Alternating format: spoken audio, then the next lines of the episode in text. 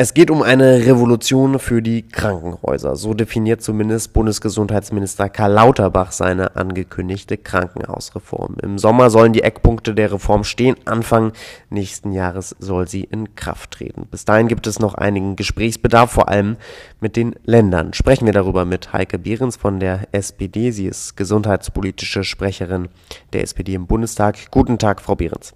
Guten Tag, Herr Giuliano. Frau Behrens, Gesundheitsminister Karl Lauterbach definiert diese Krankenhausreform als eine Revolution. Tatsächlich sind ja einige Punkte vorhergesehen, die diese, die, die ganze Krankenhauslandschaft möglicherweise auch vom Kopf auf die Füße stellen wollen. Aber warum Revolution? Ja, ich glaube, die Intention des Gesundheitsministers ist schon eine grundlegende Veränderung auf den Weg zu bringen, denn es geht darum, wir haben verschiedene Knappheiten. Wir haben wenig Personal, wir haben zu wenig Ärzte, wir haben zu wenig Pflegekräfte und wir haben auf der anderen Seite die Situation, dass wir sehr viele Krankenhäuser haben, äh, obwohl äh, wir äh, gleichzeitig wissen, im internationalen Vergleich sind das viel zu viele Krankenhäuser. Äh, und deshalb besteht ein ganz großer Bedarf, äh, die Krankenhauslandschaft oder sagen wir eher die medizinische Versorgung so zu verändern, dass eben mehr medizinische Leistungen auch ambulant erbracht werden können, also von niedergelassenen Ärzten oder eben auch von Einrichtungen, die beides leisten, sowohl eine zeitweise stationäre Aufnahme als auch eben eine ambulante Operation beispielsweise. Das ist im internationalen Vergleich eigentlich der Standard und äh, da wollen wir uns hin entwickeln. Hm. Nun haben Sie gerade gesagt, es gibt im internationalen Vergleich zu viele Krankenhäuser in Deutschland. Bedeutet das im Umkehrschluss auch, dass im Zuge dieser Reform einige Krankenhäuser schließen werden müssen? Also die Intention so wie es die Regierungskommission auf den Weg gebracht hat und so wie im Moment in der Bund-Länder-Arbeitsgruppe diskutiert wird, ist die Intention nicht die Schließung von Häusern, sondern die Neuausrichtung. Denn wir wissen natürlich, dass wir auch eine regionale Grundversorgung brauchen, dass wir äh, vor allem auch für diese Veränderung, die eigentlich notwendig ist, nämlich ein stärkeres Zusammenwirken von ambulanten und stationärem Bereich, da brauchen wir tatsächlich auch wohnortnahe Angebote. Äh, und deshalb geht es da eher um eine Umorientierung, eine Neuausrichtung. Aber es geht nicht um die Schließung von Häusern, sondern eher um die Veränderung hin zu äh, ja, Grundversorgungshäusern, äh, die eben wohnortnah Partner angeboten werden, aber dass eben wirklich dort, wo es äh, komplexere medizinische Leistungen gibt, sollten die eben wirklich äh, eher konzentriert werden an Standorten, wo dann solche Herausforderungen auch öfter gestemmt werden, als jetzt äh, in einem kleinen äh, Krankenhaus vor Ort.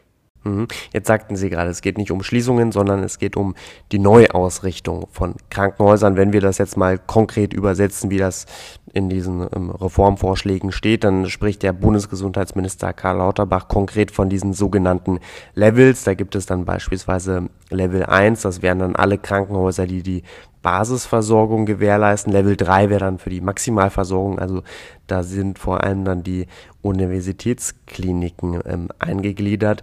Nun gibt es natürlich jetzt gerade die Frage, wie das dann ähm, im ländlichen Raum aussehen wird, wenn man dann sehr weite Wege gehen wird, wer, äh, sehr weite Wege ähm, ähm zurücklegen muss für bestimmte Versorgungen. Ist das fair? Ich glaube, es geht vor allem vorrangig darum, eine gute Patientenversorgung zu gewährleisten. Das heißt, dass ich, wenn ich eine bestimmte äh, Indikation habe, dann soll ich die optimale Versorgung bekommen. Da geht es manchmal auch um die Nähe zu meinem Wohnort, aber ganz oft geht es eher darum, dass ich wirklich zu den richtigen Spezialisten komme.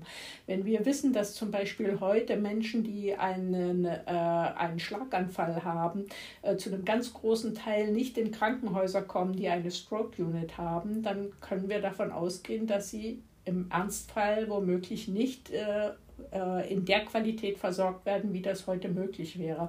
Wenn sie aber tatsächlich an die richtige Stelle kommen und in ein Krankenhaus kommen, äh, wo sie optimal medizinisch versorgt werden können, haben sie eine wesentlich höhere Lebenserwartung. Und das ist doch das Ziel. Es geht darum, äh, Menschen so gut wie möglich zu helfen. Und deshalb wissen wir, dass es richtiger ist, wenn wir da eine gewisse Konzentration vornehmen. Und deshalb glaube ich schon, ja, das ist dann auch fair, äh, wenn es äh, gelingt, tatsächlich die Qualität der medizinischen Versorgung zu verbessern. Hm, hm. Nun spricht ja der Bundesgesundheitsminister in diesen Tagen auch viel, wenn er über die Krankenhausreform spricht, über diese sogenannte Entökonomisierung der Krankenhäuser. Was ist damit konkret gemeint? Ja, damit ist gemeint, dass nicht äh, rein äh, die Wirtschaftlichkeit im Vordergrund stehen kann, sondern dass im Vordergrund wirklich die gute, die qualitativ gute medizinische Versorgung stehen muss. Trotzdem wird es so bleiben, dass Krankenhäuser natürlich auch dem Wirtschaftlichkeitsgebot äh, folgen müssen.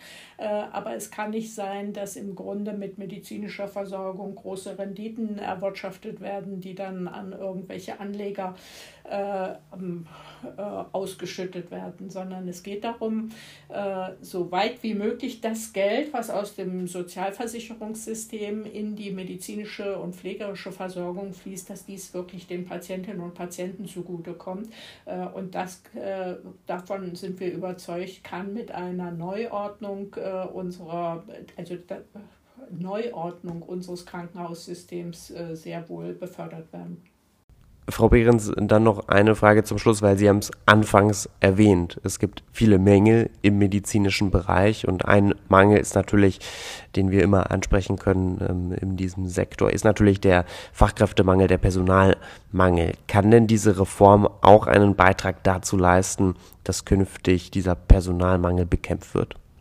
Ja, ich glaube, genau dazu soll es auch beitragen, wenn äh, Ärzte wirklich äh, die Versorgung leisten können, die sie gelernt haben und für die sie ausgebildet sind. Und wenn sie da in einem Kontext arbeiten, wo sie das optimal einbringen können, denke ich, hat das große Vorteile. Genauso ist es wichtig, dass auch das Pflegepersonal halt äh, wirklich äh, die Möglichkeit hat, ihren Auftrag so zu erfüllen, äh, wie sie es können.